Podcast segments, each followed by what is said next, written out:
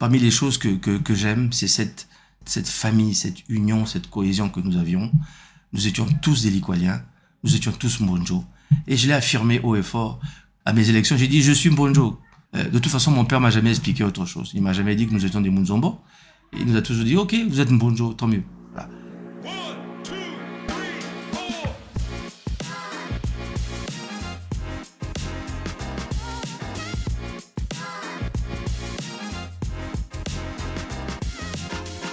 Vous êtes sur Mokondi Insider, le podcast congolais d'entrepreneuriat et de prospective économique, avec votre animateur, Kevin Mazar. Bonjour à tous et bienvenue sur Mokonzi Insider. Très heureux de vous retrouver. Je suis euh, Kevin Nouazalai. Aujourd'hui, au sommaire de cet épisode, on reçoit un invité plutôt spécial, plutôt particulier, car euh, il est désormais le nouveau président du conseil départemental de la Likwala, l'un des plus grands départements du Congo. C'est Joseph Noumazalai, qui est également mon père. Nous avons eu un entretien euh, pour le podcast, un entretien inédit, dans lequel nous parlons de décentralisation, dans lequel nous parlons de la Likwala et des opportunités d'affaires qu'il y a dans ce département, de la dimension stratégique à l'échelle nationale de ce département également. Et puis on aura un regard sur la politique avec euh, l'héritage de mon grand-père, Ambroise-Édouard Noumazalai, mais également de la nouvelle génération qui essaie de se frayer un chemin en politique. Bonjour euh, Joseph Noumazalai, bienvenue sur Mokonzi Insider. Est-ce que tu peux te présenter pour ceux qui ne te connaîtraient pas Je encore suis Joseph Noumazalai, je suis né au Congo euh, le 1er juillet 1959. Et euh, voilà, j'ai fait toutes mes études ici. Jusqu'en terminale, j'ai fait euh, le lycée technique. J'ai fait ce qu'on appelle un bac E. c'est l'équivalent de la série C, LM, sauf qu'on fait de la techno à la place de la biologie, quoi. Et puis après, je suis parti faire mes études en Allemagne. Et j'ai eu mon premier diplôme d'ingénieur en Allemagne, euh, à Maine de l'Est. J'ai connu avant le mur de Berlin, avant qu'il chute. Et puis de là, je suis parti en France. euh, j'ai fait l'INSA de Lyon. J'ai refait un diplôme d'ingénieur. Après, j'ai fait fait un troisième cycle. J'ai eu le bonheur de, de vivre à l'époque où il y avait Laurent Fabius qui était premier ministre. J'avais créé une entreprise en France euh, à l'époque. Et un jour comme ça, quand j'étais à Lyon, je suis convoqué. Je suis convoqué. On me dit voilà, euh, vous êtes convoqué pour passer des examens. J'ai dit mais moi j'ai rien demandé. on dit mais c'est gratuit. Venez, on me donne un rendez-vous, amenez un sac de sport et tout. Je vais dans le Vieux Lyon avec mon, sac de sport, je vais vers 8 heures. Et il y a une dame qui ouvre une porte cochère. euh, vous êtes monsieur? Monsieur Noumazalai. Je dis, ah oui, d'accord, entrez. Je rentre, il y avait un grand gymnase, et puis on était là, des DG, des PDG. euh, C'était assez surprenant. Et le gars nous explique que Laurent Fabius, qui était le plus jeune Premier ministre de France à l'époque, euh, pensait que, euh, au-delà des, ressources qu'on peut trouver dans le sous-sol d'un pays et autres, la première matière première importante, c'était c'était donc l'intelligentsia. Et lui, il voulait protéger l'intelligence française. Et voilà pourquoi je me suis retrouvé là. On nous a fait faire du sport, on a couru, on nous a pris des examens, euh, des prises de sang, euh, les urines et tout ce que tu veux. On a mangé. J'étais étonné de voir que euh, il y avait- des pays, en tout cas à cette époque-là, où on pouvait on pouvait mettre l'humain en premier. On pensait que c'est lui qui pouvait faire émerger le, développement. C'était une expérience importante. Et d'ailleurs, pour finir avec Laurent Fabius, la France était en crise à l'époque au niveau informatique. Et il avait le choix, soit de faire venir des, Nord-Africains, des Marocains, des Algériens, etc. Bon, avec tous les problèmes que ça posait sur le plan culturel.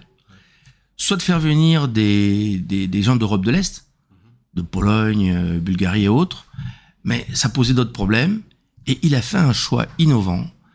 Il a reformaté le logiciel humain euh, tu as fait un, un master ou tu as fait euh, un troisième cycle en physique ou même euh, en linguistique, eh ben en 15 mois, tu es reformaté, tu redeviens ingénieur informaticien. Parce que à partir du moment où tu arrives à avoir euh, un diplôme à l'université, ça veut dire que tu as, montré tes aptitudes à étudier. quoi. Donc, te recycler pour t'emmener dans un autre domaine, c'est pas trop difficile. Voilà comment la France a pu rattraper un petit peu son retard à ce niveau-là. Ambroise Edouard Noumazala était un animal politique, c'était quelqu'un qui a eu une longue carrière en politique. Comment est-ce que tu te situes vis-à-vis de ton père et de ce qu'il a fait en politique? Est-ce qu'il y a des différences entre vous deux? Ou est-ce que tu vous êtes exactement pareil? J'ai envie de dire lui c'est lui, moi c'est moi, hein, comme disait le, père de Mohamed VI à propos de, de ses relations avec son fils. Les problèmes qu'il a eu à résoudre lui à son époque sont pas les mêmes que nous avons aujourd'hui, c'est évident. Et puis euh, une différence entre lui et moi, c'est que mon père est, plutôt macroéconomiste et moi je, me situe plutôt dans la microéconomie. Euh, moi je pense que euh, il vaut mieux avoir une multitude de petites structures qui peuvent se fédérer pour répondre à des appels d'offres le cas échéant en se mettant ensemble que des grandes entreprises qui, lorsqu'elles sont mal gérées, font mal. Hein, parce que ça crée, ça crée des, pertes d'emplois et tout ce que tu veux. Donc euh, voilà, voilà une différence à ce niveau-là. Bon, ceci dit, moi ce que je retiens de lui, c'est que euh, il me disait toujours que faire de la politique, c'est exercer une influence. Euh, une bonne influence évidemment de son point de vue, parce que Hitler a, a exercé l'influence. Hein. Toutes les routes allemandes, elles, elles datent de l'époque d'Hitler. Mais il a quand même réussi à massacrer aussi quelques millions d'êtres humains. Je, me situe dans, cette, dans ce sillon. Euh, mon père était plutôt de, de, de gauche, euh, même si sur euh, la fin de sa vie, il devenait un peu plus libéral. Euh, il, il, faisait un peu le bilan de, de, de, de, depuis les années 60. il est mort en 2007, donc euh, voilà, ça fait quand même un bon parcours. Il, il commençait à se poser des questions pourquoi on n'arrivait pas à émerger, pourquoi euh, on n'avait pas de rigueur sur la façon de, gérer notre pays. Bon, il commençait à changer, il commençait à aller plus un peu dans une vision un peu plus libérale. Moi, je me situerais plutôt euh, un peu au milieu, quoi, un peu social-démocrate et, pas vraiment euh, du côté de Lénine qui disait électricité plus socialisme égale communisme. J'y crois pas trop. Euh, mais laisser également le marché euh, décider tout seul, comme dit Gave, euh, Charles Gave, Charles Gave je, je, je, trouve que c'est un peu extrême. Euh, l'exemple est simple. Je vais te donner un exemple. Quand tu crées une entreprise en France ou aux États-Unis, d'accord On te demande de faire un business plan. Ok. L'objectif, c'est quoi? C'est tu fais un business plan, tu vas voir un, un banquier, tu dis voilà, j'ai besoin de tant de millions d'euros et en tant de temps, je vais atteindre mon point mort et puis je vais me développer. Bon. Mais dès l'instant où tu te lances dans cette entreprise, tu es un véritable chef d'orchestre. Tu dois être à la fois euh, technicien, euh, financier, comptable, euh, marketeur, communicateur, spécialiste en gestion de ressources humaines. Tu dois pas te tromper. Il faut que tu joues ta partition tout de suite et bien. C'est comme ça que je vois le chef d'entreprise, en tout cas en, en, Occident. Mais tu prends un jeune Congolais ici, qui n'a pas cette opportunité, qui n'a pas eu cette chance de faire ce, genre d'expérience. Il a déjà du mal à maîtriser son domaine. Hein, tu vas lui demander de, en plus d'être communicateur, d'être marketeur, euh, il part toujours avec un handicap, un handicap énorme. Hein, voilà, donc euh, euh, c'est pour ça que je dis que à un moment donné, il faut des mécanismes. Il faut des mécanismes.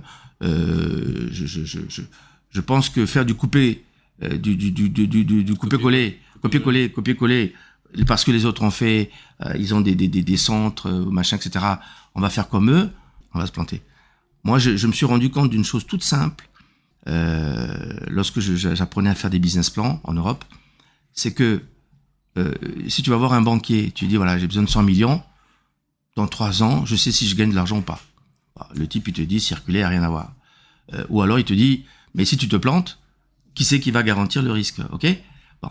Mais si tu arrives, tu lui dis euh, il me faudrait 25 ou 30 millions mmh. et dans six mois, je sais si je gagne de l'argent ou pas. Vous arrivez à discuter, ok? Donc moi je dis, c'est, je me suis rendu compte que lorsque tu abaisses le point mort d'une entreprise, le point mort, c'est-à-dire le point à partir duquel on commence à gagner de l'argent, eh bien, soit tu décolles tout de suite, ou tu te craches si ton business est mauvais. Hein. Et je pense moi que il faudrait qu'on mette la priorité pour aider les startups en Afrique à baisser leur point mort. Et comment on peut baisser le point mort? En réduisant les charges fixes. C'est comme le mauvais cholestérol, les charges fixes. Tu, tu vends, tu vends pas, tu payes toujours. Euh, les, les, bonnes charges, c'est celles, tu vois, tu fais ton sandwich. euh, voilà, plus tu augmentes euh, les charges variables, et, enfin les, charges variables, et mieux tu te portes en fait. Mais les charges fixes, c'est mauvais. Hein, tu, payes des, un loyer, tu payes le courant, tu payes des, des, des, spécialistes, bon, ça te rapporte rien, ça te coûte, ok? Et, et, donc c'est à ça qu'il faudrait qu'on qu'on qu'on qu'on s'occupe. Et je pense que celui qui devrait faire cela, c'est l'État, mais pas directement à travers des structures euh, intermédiaires, ok? Pour absorber ces charges fixes, pour permettre à un jeune africain qui n'est pas spécialiste en communication, qui n'est pas juriste, qui ne qui n'est pas commercial, qui maîtrise un, outil, ça, va lui permettre en fait de, maîtriser son business et au fil au fil à mesure, au, fil du temps, maîtriser tous les aspects de son entreprise de sorte à ce qu'il soit compétitif sur le marché international. Hein, c'est pour ça que j'aime bien le, business model du partage de production. Euh, le partage de production pour moi en deux mots, c'est quoi? C'est ta Total qui vient chez nous, il dit bon voilà, vous avez du pétrole, il est euh, en haute mer, vous savez pas l'exploiter, vous n'avez pas les moyens techniques, vous, Congo, les moyens humains, technologiques, humains, financiers, tout ce que vous voulez. Nous, on les a. On va sortir le pétrole et puis on va se répartir le brut euh, selon une clé de répartition. Voilà. Et donc le Congo se retrouve avec du brut. Quitte au Congo aller vendre son brut, son brent dans les marchés internationaux à Londres et autres. Bon. Et donc, en réalité, on prend la difficulté par une extrémité. Imagine que nous ayons à sortir notre propre pétrole nous-mêmes, sans le, concours de, Total. Euh, qui, prend sa part évidemment. Bon, mais on commencerait par où? Hein On commence par explorer, par euh, euh faire des prospections. Euh, on, commence par où? Là, nous avons quelqu'un qui nous a sorti le pétrole, il nous a filé notre part. Il connaît le schéma. Il connaît le schéma. Il dit bon, tu te démarres. Si tu n'arrives pas à vendre ton, ton, ton, ton, pétrole sur le marché international, ben je te le rachète au prix du marché, moyenne des codes de 20 ou 30 Voilà. Et c'est ce business model qui nous fait vivre. Et je dis que il faut le, le, le, le, démultiplier dans tous les secteurs. Le démocratiser. Le démocratiser. Dans Quel regard portes-tu sur euh, les jeunes qui se sont lancés en politique euh, en 2017, qui ont eu des postes électifs, notamment à l'Assemblée nationale Quel regard tu as sur, euh, sur ces personnes-là, sans les nommer On sait qu'il y a cette phrase qui a beaucoup circulé sur la toile, et qui disait Ne vous posez pas la question de savoir ce que votre pays peut faire pour vous, mais plutôt de savoir ce que vous pouvez faire pour votre pays. Comment tu intériorises tout ça? D'abord cette phrase euh, que tu dis, euh, ne regardez pas ce que votre pays peut faire pour vous, mais qu'est-ce que vous pouvez faire pour votre pays. C'est John l'a dit, qui l'a dit. Je crois que c'était quand euh, euh, on a commencé à construire le mur de Berlin, ça se passe à Berlin, et il termine en disant Ich bin ein Berliner, je suis un Berlinois. Euh, je crois que c'est en 1964, juste avant qu'on, 63 je pense une année avant qu'il soit assassiné.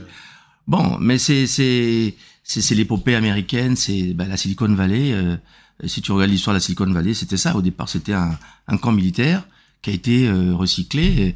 Et, là, il y avait tous les, les, spécialistes dans différents domaines. Ça a donné cet ensemencement que nous connaissons. Quand je vois les jeunes aujourd'hui, euh, bon, j'ai, je suis désolé, j'ai l'impression qu'ils n'ont pas de, euh, je vais être un peu négatif, mais ils n'ont pas de vision en fait. Euh, ils se lancent. Euh, euh, la politique, c'est juste un moyen de, de, de, de, survie. Ça me rappelle un peu l'époque de, de Fouet de Bonny.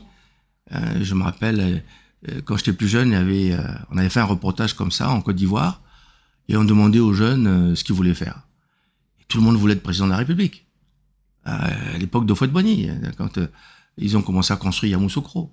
Donc aujourd'hui, bon euh, la politique, euh, malheureusement pour les jeunes, c'est juste un moyen euh, pour, pour, pour, pour s'en sortir, de subsistance, d'avoir une belle bagnole, de vivre un peu, voilà. Hein. Mais ils ont pas, ils ont pas de. Je, je, comprends un petit peu d'où ça vient. Tu sais, moi, quand j'étais en troisième, j'ai eu comme prof d'histoire géo un, ancien ministre congolais, un grand ministre, qui a été ministre de l'Intérieur. Après, il est retrouvé, il s'est retrouvé ambassadeur dans les pays nordiques. Et il nous disait un truc euh, incroyable. Il disait bon que notre rôle à nous jeunes Congolais, c'était de partir en Occident, prendre la technologie des blancs, comme il disait, de la ramener, pendant que eux, les anciens, construiraient les usines dans lesquelles on travaillerait. Bon, nous sommes allés chez les blancs, on a pris la techno. Hein. Mais quand on est revenu, il n'y avait pas les usines, figure-toi. Hein. Et beaucoup sont restés là, attendre ces fameuses usines qu'elles se construisent pour qu'ils puissent enfin bosser. Donc euh, c'est là, à mon avis, que on est rentré un peu, parce que quand on se compare avec nos frères de la RDC, c'est le même peuple. Hein, ils, sont un peu plus dynamiques parce que eux, euh, personne leur a dit euh, revenez, on va s'occuper de vous. Donc nous, on avait un système où on, on prenait trop en charge. Et, et, et, la jeunesse après a été une jeunesse, je dirais dorée, qui, qui n'a pas eu à, à se battre pour, pour, pour s'en sortir. Hein quand tu dis la jeunesse, tu parles de, la jeunesse de, de ma génération, les gens Depuis toujours. C'est un processus qui a commencé depuis longtemps. C'est pas, voilà, c'est pas. Euh, c'est pas c'est pas quelque chose qui est récent. Bien entendu, ça s'est dégradé au fil euh, au, fil du temps. Hein, les, les, les, jeunes aujourd'hui ont, ont, moins de, de, de conviction. Euh, voilà ce que je, je pourrais dire. C'est un peu dommage, mais mais mais mais, mais je vois des jeunes, euh, ils passent leur temps à, à invectiver, à, à, à insulter, en, en, en, pensant que bon, plus je vais ouvrir ma gueule, plus je vais gueuler, je vais me faire repérer. Bon, on va dire il est bon celui-là, il mobilise et puis bon, voilà. Mais il a, y, a, y a je vais pas citer des noms, mais euh, les gens aujourd'hui n'ont pas de valeur. Ils sont prêts à voler le nom des, des, des gens. Moi, j'ai par exemple le, le, nom de mon père qui a été euh, euh, plagié, usurpé euh, par des jeunes justement, ces fameux jeunes représentatifs de la jeunesse. Je dis quand vous arrivez à ce niveau-là, d'être capable de voler le nom de quelqu'un pour vous faire euh, pour vous faire une place au soleil, on peut rien attendre de bon de ces jeunes-là. Hein. Ouais. Malheureusement, hein, mais tous, tous ne sont pas comme ça. Mais ceci dit, pour finir sur cette question-là, euh, moi j'avais créé une association qui s'appelait à l'époque Liboko, Liboko qui veut dire Lisanga Ponambongwana à Congo, hein, une association pour euh, l'émergence euh, du Congo, de la jeunesse, etc. Bon, et une des grandes idées que je lançais à l'époque, c'était de dire que on n'avait pas terminé la municipalisation. On a municipalisé 12 départements dans cette République, mais on a oublié le 13e département, qui est la jeunesse qui est le département le plus important, qui n'a pas de lieu géographique, qui est présent partout, du nord au sud, d'est en ouest, et qui a ses spécificités. Et moi, je disais à l'époque qu'il fallait injecter 100 milliards sur cette, euh, cette municipalisation-là pour permettre à ces jeunes-là de se prendre en charge. Voilà, mais bon, euh, j'étais pas très compris. C'est vrai, juste pour... Euh, juste un...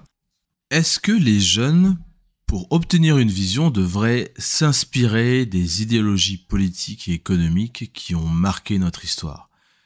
Des idéologies politiques comme la social-démocratie, le libéralisme, le conservatisme, euh, peut-être euh, le communisme. Est-ce que les jeunes devraient, comme on a par exemple en France ou dans d'autres pays où on a une segmentation des partis politiques, des idées politiques, est-ce que ces jeunes-là qui veulent se lancer en politique devraient avoir un ancrage dans ce sens-là Écoute, si, en, France ou dans les pays occidentaux tu as ce, clivage, euh, mais il y a toute l'histoire qu'il a. Hein Depuis le manifeste du Parti communiste euh, de Karl Marx, euh, tu, as une véritable classe ouvrière qui existe en Angleterre, en France, etc., où les gens se, se, reconnaissent dans cette classe ouvrière. Mais chez nous, il y a quelle classe ouvrière hein? Une classe ouvrière, c'est les ouvriers qui travaillent dans les usines qui sont exploités par le patronat. On a quoi comme patronat? Nous avons un lumpen prolétariat, on va dire ça comme ça, mais on ne peut pas l'assimiler à, à, à, une classe ouvrière en tant que telle. Que mais lumpen prolétariat, pour moi, c'est des gens qui ont quitté euh, l'Interland, qui sont venus euh, grossir euh, les villes pour euh, comme Brazzaville, Pointe-Noire, euh, et qui, qui essaient de s'adapter plus ou moins au mode de vie que qu'on que, qu'on trouve là-dedans. Mais c'est pas des gens qui sont issus d'un prolétariat populaire, qui sont des gens qui travaillent dans des usines comme tu as Renault, tu as, as, des boîtes comme ça en Europe. Hein, et puis euh, les gars, quand ils sortent de là, ils ont euh, ils ont un syndicat, ils se retrouvent pour discuter. Ça n'existe pas, ça. Exactement. Voilà. Donc euh, euh, faire un clivage comme ça chez nous, euh, euh, droite-gauche, c'est bah, c'est du copier-coller. Comme tout à l'heure je disais, il faut qu'on soit, on, on doit être innovant, on doit être innovant, même sur ces questions politiques-là. Voici ce qui conclut donc notre première partie avec le président du conseil départemental de la Licola, le conseiller distingué Joseph Noumazalaï. On va poursuivre un petit peu notre conversation. Dans la deuxième partie, on va parler un peu plus de Aliquala, euh, de ce département hautement stratégique, des perspectives économiques euh, dans le département. On fera un peu le tour euh, et on va discuter en profondeur pour découvrir aussi le département. Nous sommes de retour sur Mokonzi Insider pour notre deuxième partie avec euh, Joseph Noumazala, président du conseil départemental de l'Aliquala, le, le, conseiller distingué Joseph Noumazala, qui est aussi mon père.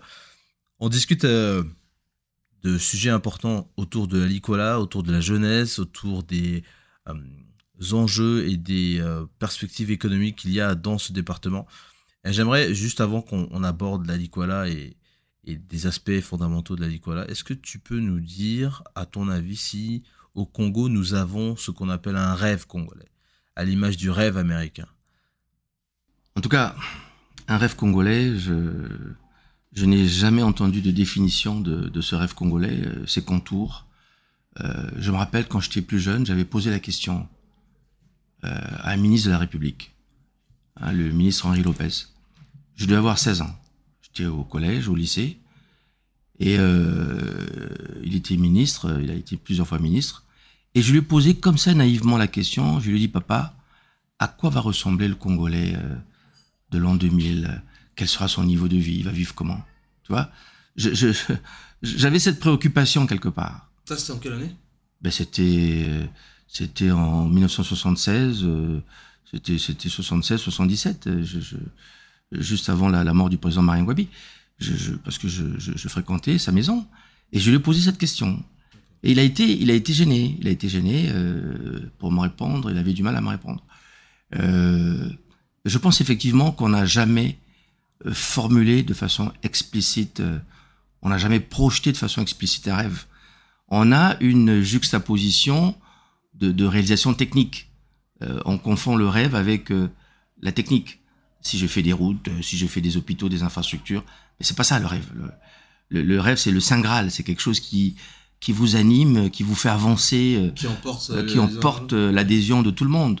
Mais j'ai envie de dire qu'il y a un rêve congolais quelque part, parce que quand je vois tous ces étrangers qui viennent chez nous, et qui viennent avec des baluchons, et qui finissent avec des, des, des, des boutiques, je connais à Poto Poto un garçon qui vient du Burkina, c'est vrai qu'il avait un master euh, en économie, mais il vendait du sucre dans une boutique, loin de là où j'habite, et puis aujourd'hui, quand tu vois, le gars, il a, il a, il a, il a, une petite usine, il fabrique, il, il revend des, des, équipements de, construction de maisons et tout.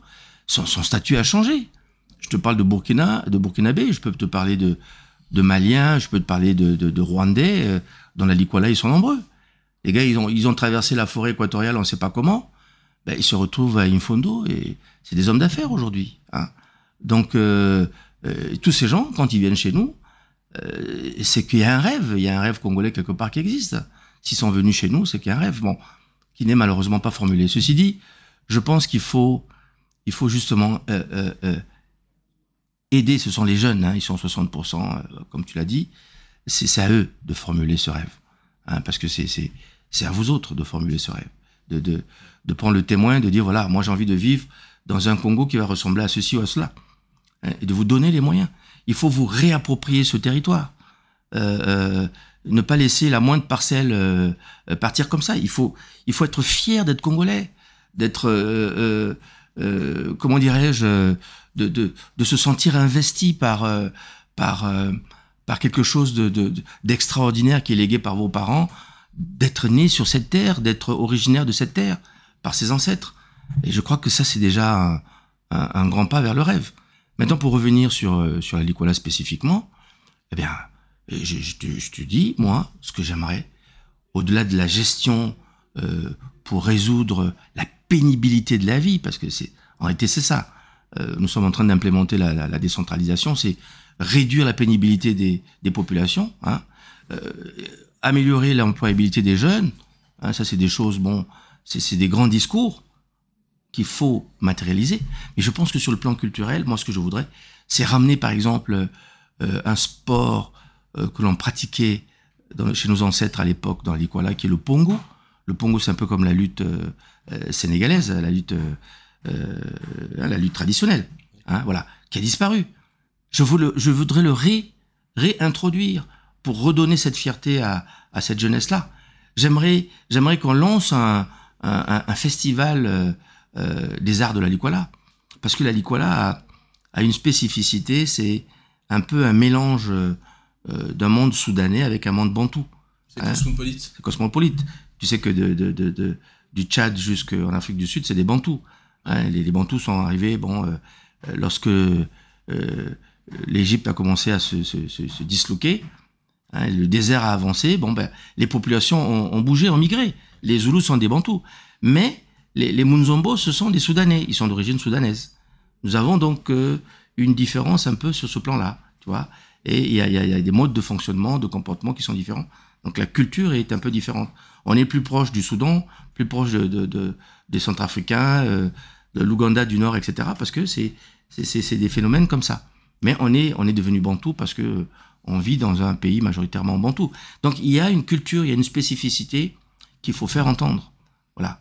Et moi j'aimerais, je, rêve par exemple d'un grand festival sur un banc de sable. Là par exemple au mois de mars, euh, euh, on est au, à fond dans la saison sèche. T'as des bancs de sable géants sur le Lubangui. Mais je, rêve d'un village là-dessus euh, où tu as un concert toute une nuit, tu as des gens qui viennent d'Europe, de partout, qui viennent assister à ce concert sur le fleuve. ils se réveillent à 5 heures du matin comme, comme les, grands, les grands concerts qu'on pouvait avoir aux États-Unis, en essayant de chercher un café dans la brume, alors qu'il y a encore des groupes qui sont en train de jouer. Voilà. Donc, je sais pas si je j'ai été clair, mais je, je, pense que ce rêve reste encore à, à, à, à écrire. Est-ce que tu peux nous donner une sorte d'aperçu de ce qu'est la Likwala? Parce que dans l'imaginaire des uns et des autres, on le sait, c'est un département qui a trois frontières avec euh, donc trois pays différents. C'est un département euh, qui fait 66 000 km. C'est six fois le Liban, comme j'aime le dire, en superficie. Mais je compare pas les budgets, hein, parce que là, on risque d'avoir un peu honte. Euh, c'est trois fois le Rwanda. Hein. C'est un pays dans le pays, quoi, en fait, hein, qui est couvert euh, aux trois quarts par des forêts. Le reste, ce sont des, cours d'eau. Il y a beaucoup d'eau. Mais surtout, quand je vois ce département, c'est un département charnière, hein, comme tu l'as dit tout à l'heure. Nous avons 1000 km de, littoral sur Lubangui. Euh, on est frontalier avec euh, la RDC, pratiquement 1000 km. Et puis la partie nord, euh, il y a près de 350 km de frontière avec les, voisins. C'est énorme. Et c'est un, département qui a toujours été ouvert euh, à toutes les influences, euh, que ce soit de la RDC, de, du Centrafrique, etc. D'ailleurs, pour la petite histoire, euh, à l'époque coloniale, euh, la Likwala a failli être centrafricaine, hein, avec la Lobaye et, tous les, départements euh, sud de, la Centrafrique. On parle, on parle le Sango dans la Likwala. C'est la langue euh, euh, la langue la plus répandue. Tout le monde parle lingala, certes, mais le, sango est parlé partout hein, dans, cette liquola. Et je finirai en te disant que euh, Barthélemy Boganda, à l'époque, je sais pas, il était gouverneur ou quelque chose comme ça, c'est lui qui a euh, euh donné le quitus pour que ton grand-père, Ambroise de Mazala, puisse rentrer euh, au lycée Savoyant de Brazza. Parce que à l'époque, c'était un lycée qui avait été construit pour les enfants des Occidentaux qui étaient là, des Français. Il n'y avait pas de Noirs. Le grand frère de mon père, euh, Philippe Ngaba, lui s'est arrêté au CM2, il est devenu sous-préfet. Il n'avait le droit à son époque que de s'arrêter au CM2. Et au fil des ans, on leur laissait de plus en plus de possibilités. Et quand mon père arrive au lycée, ben ça faisait à peine deux ou trois ans qu'on avait ouvert la porte aux Africains. Le président Lissouba fait partie de la première génération des Africains à avoir été admis au lycée Savoyant de Brazza. Mais ils avaient l'obligation d'avoir un parrain pour, euh, pour qu'ils puissent rentrer dans ces écoles, dans cette école-là. Et le parrain de, de ton grand-père, c'était Barthélemy Boganda. Il a été consulté, il a dit, moi je veux que ce petit, euh, il puisse rentrer au lycée. Donc ça, te donne une, une dimension du département qui est, euh, qui, est un département qui a connu beaucoup de, grands hommes politiques et qui, pour moi, peut devenir comme un espèce de hub euh, sur le plan économique. Tu vois, je, rêve un peu un espèce de petit Dubaï en Afrique centrale, quoi, où tu as T'as des, des, des, des, des, gens qui rentrent, qui sortent. Il euh, euh, y a de la technologie, il y a de, de, de euh, parce que nous avons du coltan, nous avons du diamant, de l'or, mais au-delà de ça, euh, euh, ce sont pas les, richesses qui font le, développement, c'est la capacité humaine à, à s'organiser, à se mobiliser, qui va faire qu'on va pouvoir développer ce département. Je, rêve d'un département qui puisse servir de, de site pilote pour une émergence réelle dans ce pays. Voilà comment je vois, je vois la Likwala. C'est, nous partons de très loin. Nous sommes derniers en tout. Euh, nous avons euh, les plus mauvais résultats à l'école, euh, que ce soit pour le bac, pour, pour le, le, BPC et tout ce que tu veux. Mais le challenge justement, c'est qu'on devienne une vitrine, que les, gens se déplacent jusque dans la Likwala pour dire mais comment ils ont fait cette résilience-là, cette capacité? On n'a pas le choix. Euh, c'est marche ou crève. Si, si on n'arrive pas vous voyez, je trouve un exemple. Euh, tout à l'heure, on parlait euh, Boko Haram. Tu parlais de Boko Haram, je crois. Je t'ai dit un mot sur Boko Haram. Mais Boko Haram est né où? À Maïdougouri au Nigeria, une zone de non-droit. La nature a horreur du vide. Hein. Le Nigeria a laissé pour euh, de côté euh, Maïdougouri et c'est là que Boko Haram a pris pied. Tu vois Donc il, il faut surtout pas laisser un grand territoire comme ça, avec toutes ces richesses-là, euh, euh, euh, partir en roue libre. Il faut amener le développement. Il faut emmener de l'intelligence. Hein. J'ai un rêve complètement fou. Je, je, vois des jeunes de la Likwala dans, dans, des écoles primaires en, en, train de faire des études, mais des études d'un genre complètement nouveau. Tu vois, le gamin, il a, ils sont plusieurs, ils sont, il a 10 ans, 11 ans, ben, t'en as un qui est derrière un ordinateur en train d'essayer de faire marcher un, un robot avec des, des microchips, et puis t'en as un autre qui a un tuba, il plonge dans le fleuve, il veut prendre des, des, des faire des prélèvements pour savoir quels sont les, les, les, les poissons qu'on peut élever dans ce fleuve-là, euh, euh, ça l'intéresse, etc. Et puis t'en as un autre qui regarde le ciel, qui dit voilà, moi j'ai envie de faire comme Elon Musk, euh, euh balancer des, des, regarder ce qui se passe dans le ciel, euh, Mars et des fusées. Je les vois comme ça, les, les, les gosses dans la vie, quoi là. Tu vois ils sont là comme des, des, des martiens, des gens, euh, des extraterrestres, euh, en train avec des microscopes, un peu comme Darwin il, quand il est parti euh, Galapagos. Mais voilà, ils sont là en train de se balader dans leur liquala, en train de, de fouiller, de d'essayer de, comprendre. Euh, euh, on te parle de Mokele Mbembe à Epena, euh, Lac Télé, hein, le, fameux Loch Ness. On a notre Loch Ness, on a notre monstre de, monstre de Loch Ness qu'on n'a jamais vu, mais tout le monde est persuadé qu'il existe. Mais j'aimerais qu'il y ait des jeunes de la Nicolas qui disent bon, c'est à mon tour d'aller voir dans ce lac-là, euh, sonder ce lac avec des, des, sonars pour savoir où est-ce qu'il est caché ce, ce dinosaure mythique. Tu comprends? C'est voilà un, bouillonnement comme ça de culture ou des gens.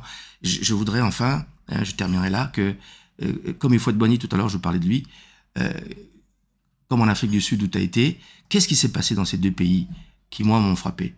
À l'époque de Fouette Boigny, il a fait son analyse, il n'y avait pas assez de cadres. Il n'y pas assez de cadres. Il a fait un appel d'air extraordinaire. Il a fait venir tous les jeunes du continent qui étaient en mal d'existence dans leur propre pays. Hein, les, Ouattara et tout ça, bon, voilà. Ils sont tous arrivés là parce que il y a eu un appel d'air. Que Burkinabé, même des Congolais d'ici sont partis là-bas. Voilà. Et puis, ils sont devenus ivoiriens à, la fin. C'est eux qui ont, amené l'intelligentsia que la Côte d'Ivoire avait besoin pour, impulser son développement. Ben, quand euh, Mandela arrive, euh, que l'apartheid tombe, mais l'Afrique du Sud a eu le même phénomène. Il y a eu un appel d'air. On a appelé, mais c'est surtout les Nigérians qui en ont profité, parce que anglophones comme euh, l'Afrique du Sud, mais tous les pays limitrophes, le Malawi, etc. Tout le monde est parti, même la RDC, surtout la RDC. Il y a eu énormément, tu as, as, vécu là-bas, tu as vu les, les Zimbabwéens, ils se sont, les Angolais, ils sont partis, ils se sont installés.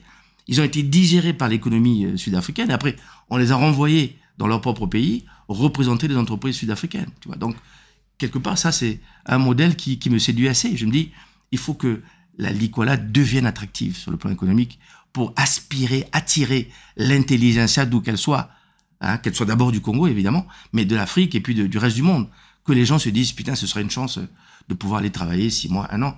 Je suis en train de négocier par exemple avec euh, une association qui s'appelle euh, France Volontaire. Je leur ai fait une proposition. Je leur ai dit voilà, nous avons un niveau à l'école qui est très très bas. Euh, J'aimerais que des retraités français, européens, bon, euh, qui en ont marre d'aller au Club Med au bout d'un an, deux ans, hein, ils ont enseigné pendant 40 ans, euh, ils sont au sommet de leur art, et puis on leur dit, bon, maintenant t'es obsolète, mon gars, tu restes à la maison, t'es retraité. Ok, il a sa retraite, tranquille. Mais je leur ai dit, est-ce que ces gens peuvent pas venir nous donner trois mois de leur vie, six mois, hein, euh, en échange de quoi On leur propose lundi, mardi, mercredi, jeudi, ils enseignent, dans les écoles primaires, collèges et lycées, éventuellement les profs pour renforcer leurs capacités. Mais le vendredi, samedi, dimanche, ils sont avec les peuples autochtones, ce qu'on appelait avant les pygmées, à courir derrière les Mokele Mbembe, les gorilles, euh, les éléphants. Donc deux en un. Et, et, et, ces peuples autochtones, on leur, on leur explique comment faire des ruches pour, pour, pour devenir apiculteurs, pour qu'ils développent une véritable, une, une véritable euh, compétence, compétence savoir-faire, etc. Qu'on ait le meilleur miel du monde. Enfin bref, ce sont des rêves. Nous, nous, moi, je, je, je, je, me vois plutôt dans une perspective où, euh, modestement, euh, nous serions un peu comme euh, l'Ouganda d'avant Idi Amin Dada, hein, qui avait une université extraordinaire en Afrique, ce que les gens ne savent pas, hein, où les gens allaient faire des études là-bas. Et aujourd'hui, c'est tombé. Donc, il, faut, en plein cœur de l'Afrique centrale, en pleine forêt équatoriale, qu'il y ait un bouillonnement d'intelligence qui se fasse et, et que les gens aient envie de venir. on ne peut pas parler de département sans parler de la décentralisation, qui est un vrai sujet, surtout en ce moment. Euh, tu m'as expliqué que tu étais sorti d'un atelier préparatoire euh, justement autour de la décentralisation et de la gouvernance publique. Est-ce que tu peux nous parler un petit peu de la décentralisation et ce que ça va apporter à des départements comme celui de la Licola La loi de la décentralisation date de 2003, nous sommes en 2023, donc euh, ça fait 20 ans. Et si tu comptes qu'il a fallu au moins 5 ans pour préparer cette loi, c'est une loi qui a 25 ans et qui nécessite effectivement un toilettage. C'est ce qu'on va faire au forum. Moi, j'étais à l'atelier. Euh, Aujourd'hui, on parle de partenariat public-privé. La loi ne tient pas compte de, ces outils-là, le, partage de production. Euh, on est dans les nouvelles technologies. Tout ça, c'est ça. Euh, pas exploité par cette loi. Donc, le toilettage, il se fera automatiquement, j'en suis persuadé. Au-delà de ça, le Congo a toujours été parmi les pays qui avaient les meilleurs textes en ce qui concerne la décentralisation. Je ne pense pas que nous soyons en mal de modèle, hein, le fédéralisme et autres, non. Je, pense que le problème vient plutôt d'une péréquation entre l'État central et euh, ces, entités décentralisées, hein, parce qu'on a le, conseil, euh, enfin l'autorité déconcentrée et, l'autorité décentralisée à travers ces, conseils, hein, ces, deux entités qui sont à la tête des, des, des, conseils. Je ne pense pas que ce soit un problème de modèle, de fédéralisme et autres. Je pense qu'il y a, euh, tu sais, il y, a, il y, a, deux modèles de développement. Tu as le modèle hiérarchique central, c'est comme une pyramide. Hein, tu as une, une tête top au sommet, top, un top, top to bottom, top to bottom hein, et puis tout part d'en haut, ça descend. Et puis tu as le modèle en grille, où tu as chaque euh, structure est, est, quasiment indépendante de l'autre, a son propre budget, etc. Et puis il y a une coopération entre les deux. Ok? Bon. Euh, nous, on est plutôt, je dirais, historiquement, dans un modèle, dans un modèle hiérarchique central et non pas décentral. Ce que l'on voudrait, c'est arriver, dans un premier temps, à un modèle hiérarchique décentral. Hein, je... de, de, plus hybride ou... Oui, oui, oui, de plus hybride. C'est-à-dire que on a, on a, on a un chapeau qui coiffe, qui, qui, dé, qui définit la politique générale, mais localement, on peut, on peut s'adapter aux réalités locales, etc., pour avancer. Le, problème, c'est quoi? C'est que vous avez, au niveau de, ces collectivités, euh, euh, l'État collecte les taxes et autres au profit des collectivités. Et malheureusement, comme l'argent est rare et difficile, euh, on est toujours tenté d'utiliser autrement cet argent pour d'autres priorités. Tu comprends? Je dis n'importe quoi. On a collecté, je sais pas, 100 millions pour tel tel département. Ça se retrouve dans la cagnotte centrale. Et puis, entre-temps, on a un problème. Il y a le Covid qui est arrivé. On doit faire un fonds, etc. Bon, on estime que euh, la priorité à cet instant, c'est ça. Alors que cet argent devrait retourner d'où d'où il vient. Hein les priorités du département. Pour les priorités du département. Et, et, et, et, moi, je crois que le vrai enjeu, c'est cela. C'est que euh, euh, l'État central lâche du lest et, laisse, et laisse ces, ces, ces départements chercher des solutions. Parce que, je vais te dire, Kevin, de toi à moi, euh, tu, prends une famille, tu as des enfants, bon, euh, tu as des enfants qui ont des difficultés à l'école, ça peut arriver, mais tout le monde ne se comporte pas de la même façon. Tu en as un qui peut faire de brillantes études réussir, et puis tu en as un autre euh, qui termine dans la drogue ou je sais pas quoi, et pourtant vous êtes tous là dans la même maison, la même culture. Euh, je, je, prends cet exemple pour dire que, pareil, tu as, tu as dans un pays, tu as des départements, ça peut aller mal, ça peut aller mal quelque part, mais ça peut pas aller mal partout. Tu peux pas avoir tous les départements qui souffrent de la même façon. On peut avoir euh, un ou deux départements parce que ils sont ils sont mal dotés, ils n'ont pas suffisamment de richesse, etc. Mais tu en as d'autres qui devaient pouvoir s'en sortir. Lorsque le pétrole allait bien, ben, le Quilou, le Quilou s'en sortait plutôt mieux. Tu comprends? Hein? Maintenant, euh, maintenant que tout le monde s'en va, bon, ben, le Quilou souffre un peu comme tout le monde, d'accord? Mais c'est ça la nature. La nature a horreur des, des choses linéaires, parfaites, etc.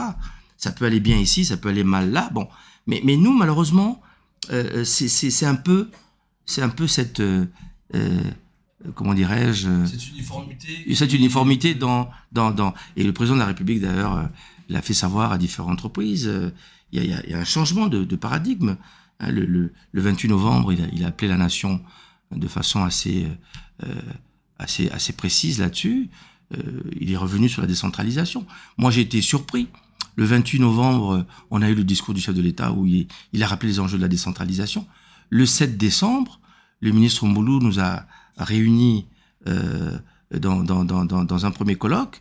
Et, là, le, ministre de la décentralisation qui continue dans le même pas, j'ai l'impression réellement que la, décentralisation va, va prendre un, un, coup de jeune. On va, on va, on va, on va déverrouiller, on va, on va lâcher le du lest, on va permettre à ces, à ces collectivités de se prendre en main. C'est en tout cas le sentiment que j'ai. Il y a une volonté politique forte, et, et moi je le salue. Hein, je, je dis que c'est très très bien parce que euh, le développement c'est l'affaire de tout le monde. Hein, c'est pas l'affaire d'un individu. Tu peux pas définir le développement pour les gens. Il faut les accompagner dans leur développement. Hein, et c'est ce qui va se passer, j'ai l'impression.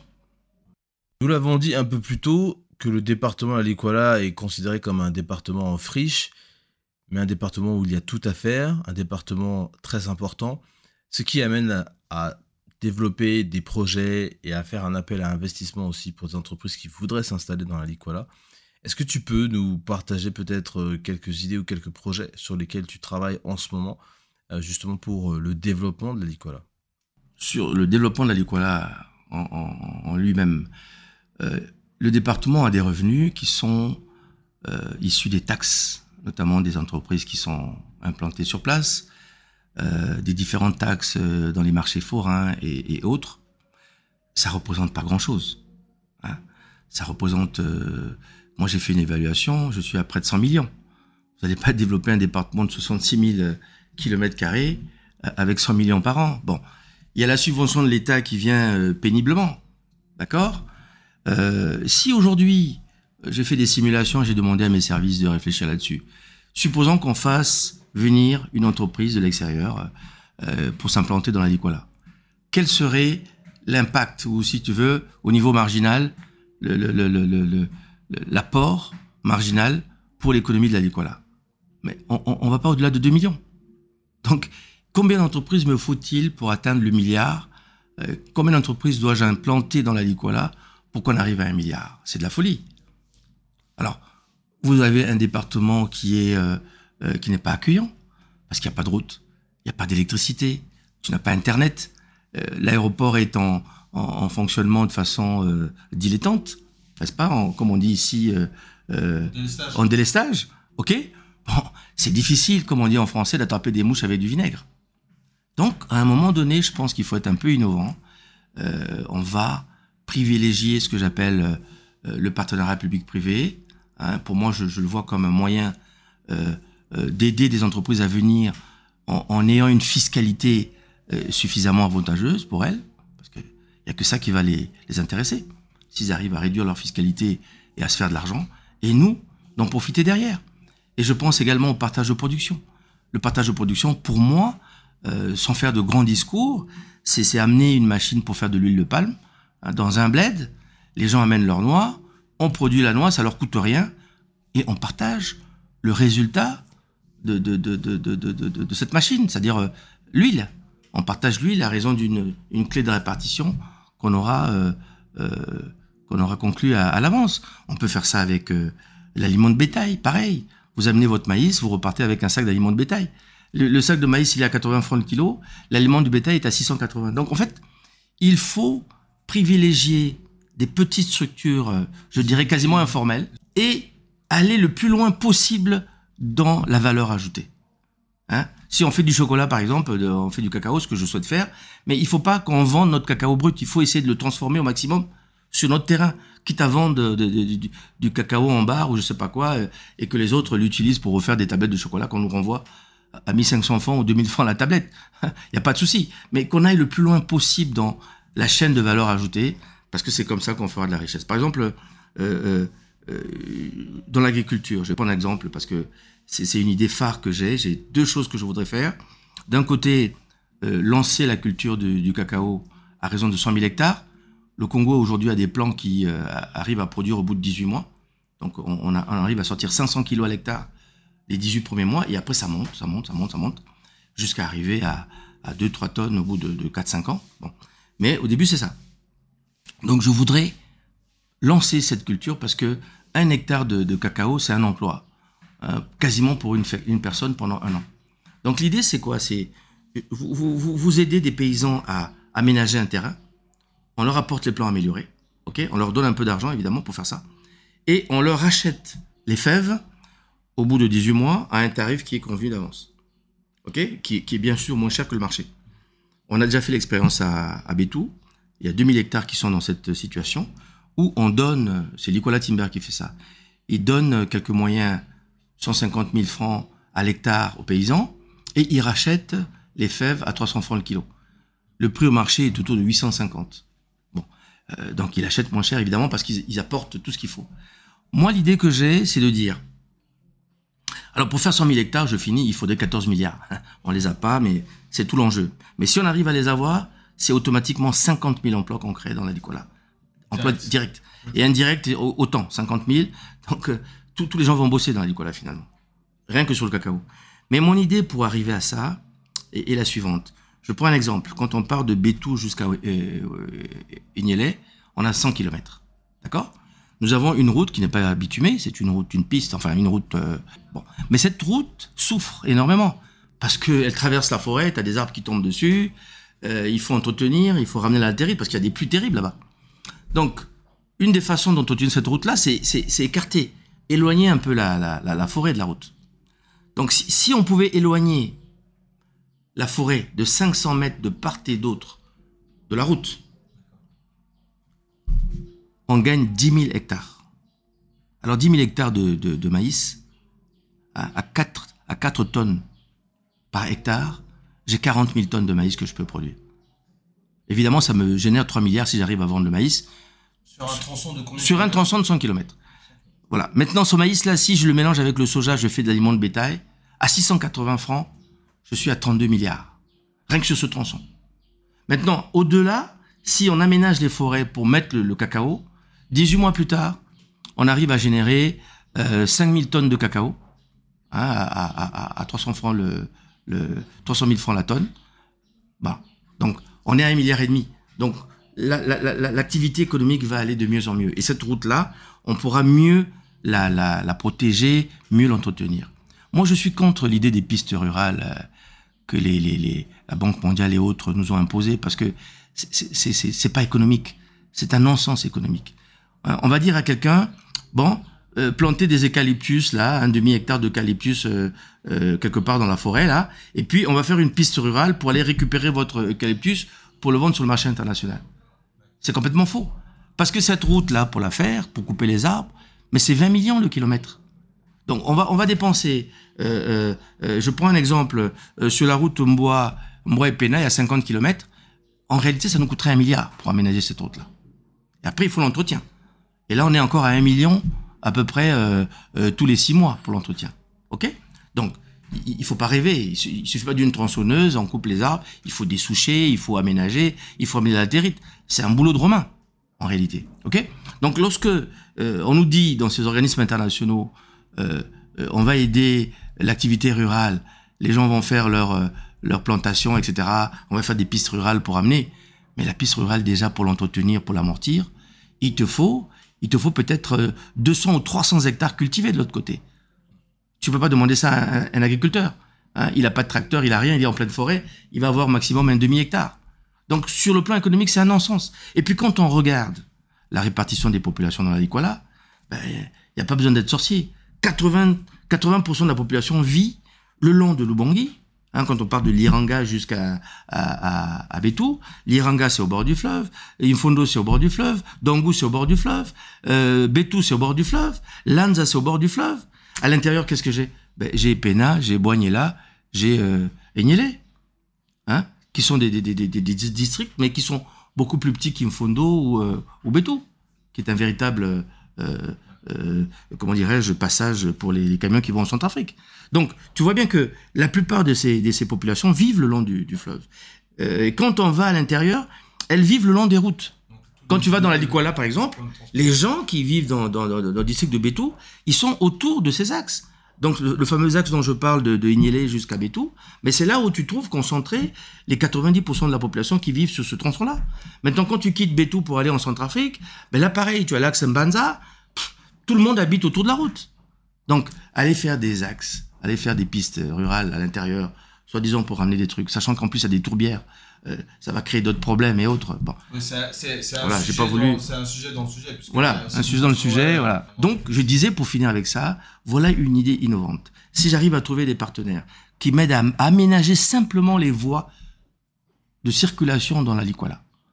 Moi, j'estime que j'ai à peu près 1000 km de, de, de, voies, euh, euh, je dirais pas navigables, mais des voies carrossables, plutôt que pistes. Je préfère dire routes carrossables. Mais c'est beaucoup plus facile si tu as fait des palmiers au bord de la route pour évacuer tes noix que s'ils sont au fond de la forêt et il faut couper les, les, branchages pour y arriver. On est d'accord? Donc euh, c'est plus facile à écouler la marchandise, ça revient moins cher. On mutualise la route, on l'amortit et on a des moyens pour l'entretenir. Voilà, à mon avis, une piste euh, qu'il faudrait essayer d'explorer. Mais ceci dit, il faut les, les, sont désabusés. Ils, ont ils ont toujours joué le jeu sur le plan politique. Ils ont fait les votes comme il le fallait et ils ne comprennent pas pourquoi leur département est toujours un peu euh, euh, dernier en, friche. Euh, mais, mais, mais, mais je dirais que nous sommes nous-mêmes, les Liqualiens, les premiers responsables. On peut pas jeter la balle, la balle sur les autres. Hein. Il faut qu'on se réapproprie ce département et que l'on donne une fierté aux jeunes. Et donc, pour que ces jeunes de la Liquala soient fiers, euh, moi, je voudrais lancer des travaux de haute intensité de main-d'œuvre, comme par exemple le pavage de tous les districts de, la Liquala, simultanément. Hein, C'est-à-dire que si tu lances un jeune, euh, euh, il fait des pavés dans son, à Epena ou à, à, Liranga, ben, il sera vachement fier. Il te dira, ça c'est moi qui ai fait ces pavés-là. Va essayer de casser son pavé, tu vas voir si tu vas pas avoir des problèmes avec le gars. Hein? Tu touches mon pavé, tu vas voir ce qui va t'arriver. J'étais avec ta maman, nous sommes allés, euh, euh, j'étais à, on était à, à, Lomé. Moi, j'ai, quitté Lomé, on est parti à, Cotonou. En voiture, on a fait Lomé-Cotonou en voiture. J'arrive à Cotonou, c'est au moment où Nissofor Seglo euh, s'est retrouvé maire de, Cotonou. Et il a commencé à lancer son programme de, de pavage. Hein, il a été président de la République et puis après, il a été euh, maire de Cotonou. Il a mis des pavés à Cotonou, après on a mis des pavés à Paracou, à Bomé. Dans tout, euh, euh, tout le Bénin, il y a eu des pavés. Et donc j'ai un ami béninois, je lui ai posé la question, j'ai dit, mais ces pavés-là, ils vous ont apporté quoi? Il a réfléchi 30 secondes, il m'a dit, tu sais, ça nous a apporté énormément de choses. Parce que avant, je pouvais sortir dans la rue, bien habillé avec ma veste, je me mouche, je jette le papier par terre. Hein Mais maintenant, là, quand je fais la même chose, je regarde, tout le monde me regarde. Je suis gêné, quoi. Je prends le papier, je le mets dans la poche jusqu'à la prochaine poubelle parce que je veux pas être euh, le, le, le, le, gars sale de, ce coin. Hein tu vois et, et, et, ça, et ça, ça illustre quelque chose d'important. L'être social détermine la conscience sociale. C'est des choses qu'on a fait en philosophie, mais qui étaient comme des concepts abstraits. Mais là, c'est du concret. Hein si tu prends un gamin euh, qui va dans les écoles primaires, notamment, il n'a même pas de latrine. Lorsqu'il veut faire ses besoins, il faut qu'il aille se cacher en forêt. Il n'a pas de papier hygiénique, il n'a rien. Mais ce gamin, il grandit dans la saleté. Mais mettez-le dans des conditions, il va grandir, et il y a des choses qui lui paraissent normales, et d'autres qui sont pas normales. En France, tu verras par exemple les écoles de, commerce, mais c'est des vraies entreprises. Tu arrives là-dedans, il y a une cafétéria, y a, tu te sens comme dans une entreprise. Mais parce que les gens qui sortent de là, ils sont amenés à être des managers. Ben, va dans les écoles d'ingénieurs en France, par exemple, mais c'est des- des garages, quoi. Parce que bon, on a un peu l'image du gars dans un dans un cambouis en train de faire ses trucs et tout. Bon, euh, à moins des grandes écoles comme Polytechnique ou comme Centrale, mais les autres écoles, moi j'ai fait l'école d'ingénieur en France, c'est limite. Mais, mais, mais ta soeur qui a fait une école de commerce, euh, il faut voir. euh, moi, j'étais dans son école, c'est nickel. Donc, je dis que si tu changes l'environnement dans lequel les gens vivent, eh ben, tu changes aussi leurs rêves. Nous arrivons à la fin de notre épisode avec euh, Joseph Nomazalai, le président du conseil départemental de la Likwala. Mais avant qu'on se quitte, euh, je voulais te demander, papa, je voulais te demander, euh, est-ce qu'il y a des choses que tu aimes bien au Congo? Et puis peut-être des choses que tu aimes un peu moins Je dirais, il y a, il y a, il y a une magie, le, le fait d'être né dans ce pays. Euh, pour te donner un exemple, si tu connais pas Poto Poto, tu es étranger, tu viens à Poto Poto, euh, ben, tu vas voir que la saleté. Tu vas dire, putain, mais ce quartier est sale. D'ailleurs, euh, euh, c'est le fameux Malamine. Quand il arrive avec De Braza, il arrive à Poto Poto, et il voit la boue, il dit Poto Poto, parce que Poto Poto, en réalité, c'est un mot Wolof, qui veut dire la boue. Il dit, mais c'est Poto Poto ici. Et voilà comment on a baptisé ce quartier Poto-Poto. Les Congolais pensent que c'est du Lingala, mais c'est pas du Lingala, c'est du Wolof. C'est devenu Poto-Poto. Donc, euh, tu es étranger, tu arrives, donc tu vas voir que cette boue, cette saleté, etc. Mais quand tu es né dans cette boue, dans cette saleté, moi j'ai des souvenirs. Quand j'étais gosse, euh, ma grand-mère, elle, euh, elle faisait des beignets. Elle vivait des beignets, un peu comme les Togolaises. Hein, bon. Elle faisait des beignets à la farine, des beignets à la banane. Elle faisait trois fournées, je me souviens très bien. Donc elle avait trois grandes bassines. La première bassine, elle commençait à 5 heures du matin. Elle vendait ça dans le, dans le quartier. Et puis, euh, des gens qui partaient au travail. Et puis, il y avait une deuxième bassine et une troisième bassine qu'elle emportait au marché de Poto-Poto. Moi, gosse, ma grand-mère m'a amené au marché de Poto-Poto. J'ai des souvenirs, c'est incroyable. Où euh, on est dans le, grand dôme du, marché, il pleut, il y a de l'eau qui tombe de partout, donc tu es obligé de te recroqueviller euh, euh, presque comme un, un, escargot pour pas être touché par la pluie parce qu'il y a des trous partout dans le plafond, tu imagines hein Et puis moi je suis gosse, on, on, me met une petite natte là sur une marche, je dors là-dessus et puis je suis content parce qu'il fait chaud, etc. Et ma grand-mère elle vend des beignets. Et puis quand elle a terminé, elle remet, elle remet ses, ses, ses bassines sur la tête. On rentre à la maison. Hein. Entre temps, elle a acheté du poisson, du malingua. Tu parlais de ce que j'aime. Bon, j'aime le malingua. Euh, ouais. J'aime le mboto, j'aime le mbc. Voilà, des poissons que j'aime. Voilà. Euh, j'en ai déjà trois. Hein. Bon. Et, et, et, on rentre, on rentre à la maison et c'est ce qu'elle prépare et on mange. Voilà le souvenir que j'ai. Et, j'ai mangé que du poisson avec ma grand-mère de toute façon. Et puis, elle te fait des bananes euh, ou, de, ce qu'ils appelaient le touka, c'est-à-dire le, manioc à la vapeur. Euh, c'est tubercules de manioc. Elle une marmite comme ça, avec des systèmes de lianes. Donc ça bout en dessous et puis c'est la vapeur qui touche le, le, tubercule. On appelle ça le touka. J'ai mangé ça, mais c'est extraordinaire. Aujourd'hui, les gens ne savent plus faire ça. C'est Pointe-Noire qu'on a, gardé cette tradition, hein, qu'on appelle le mayak mankatou. Mais ici, à Brazzaville, je sais pas, les gens ne, ne savent plus comment on fait ça. D'accord? J'ai mangé des trucs comme ça. Ou alors des, des, des, des, des, des safous cuits dans, dans, dans le, la braise, euh, directement dans la braise, c'est-à-dire euh, piqué avec un bâton, mais directement dans la braise. T'as le safou qui craquelle, euh, qui commence à, à suer un peu sa, sa, sa, son huile, etc. C'est, c'est, c'est, c'est un peu acidulé, un peu salé, un peu... C'est ouf. Hein, des trucs comme ça, c'est des goûts qui sont restés dans la bouche, que je peux pas expliquer. Hein, le, le, le, les courges, etc., que ma grand-mère faisait avec du, du mboto fumé, etc. Voilà les souvenirs que j'ai, qui sont dans ma tête et que j'aimerais vous transmettre, vous, vous, vous, partager, parce que on se bat pour très peu de choses finalement, pour un souvenir, pour pour pour un petit fronton, pour un petit machin, etc. Donc et, puis je vais te dire, pour revenir à la Likwala, puisque c'est de ça qu'il s'agit avant tout, hein. Mais moi je me rappelle quand j'étais gosse, dans ce pays, il y avait une carte d'identité, et sur cette carte d'identité, il y avait une mention coutume. Et nous, dans la Likwala, nous avions une seule coutume, nous étions tous des Mbonjo. Alors, les Mbonjo, c'est un groupe que l'on localise autour d'Infondo. Mais à Ignélé, ce sont les Ignélés. Hein à, Epena, c'est les Bomitaba. À, à, Betou, tu as les, les, les, Munjombo, tu as, les, les Ngombe, enfin bref, c'est multiculturel, la Likwala. Mais tous ces gens étaient assimilés à des Mbonjo. Ok Et, et, aujourd'hui, je suis désolé, en 2022-2023, on a redécouvert euh, euh, ce que dirait un grand à moi. Euh, je voulais lui faire un clin d'œil, Étienne Mokondi Mobé, il me disait dans la Likwala, vous avez, vous avez redécouvert la micro-tribu classe. Hein la tribu classe était le concept de l'Issouba. Hein la tribu classe, on parlait de, classe ouvrière. Bon. Et donc, nous, dans la Likwala, on a, on a réinventé la micro-tribu classe. Quel, quel progrès Bon, enfin bref. Donc, parmi les choses que, que, j'aime, c'est cette, cette, famille, cette union, cette cohésion que nous avions.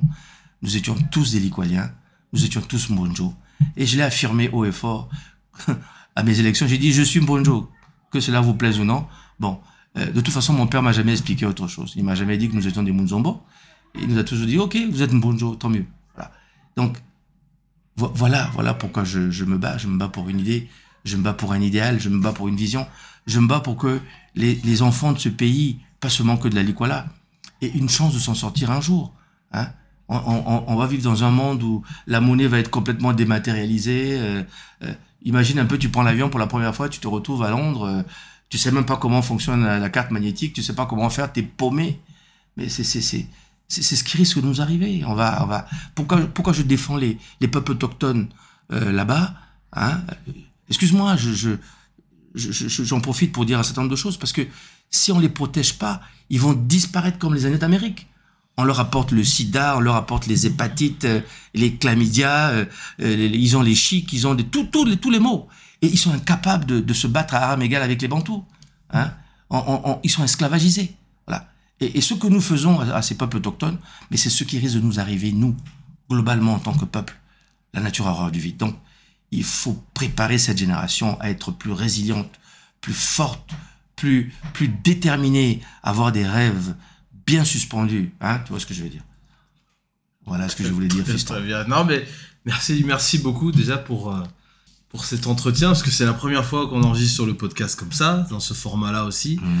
Et euh, un peu à cœur ouvert, à bâton rompu aussi, pour parler des choses euh, qui sont importantes, tant pour la Likwala que pour le Congo, mmh. pour la jeunesse aussi. Donc, tout cas, un grand merci. Hmm. Euh, et j'espère que ça, voilà, ça pourra inspirer euh, toutes les personnes qui nous écoutent, les jeunes, les moins jeunes aussi, et puis euh, ceux qui se retrouvent dans ces souvenirs un peu de nostalgie, mais de, bons souvenirs, parce que hmm. chacun a des souvenirs.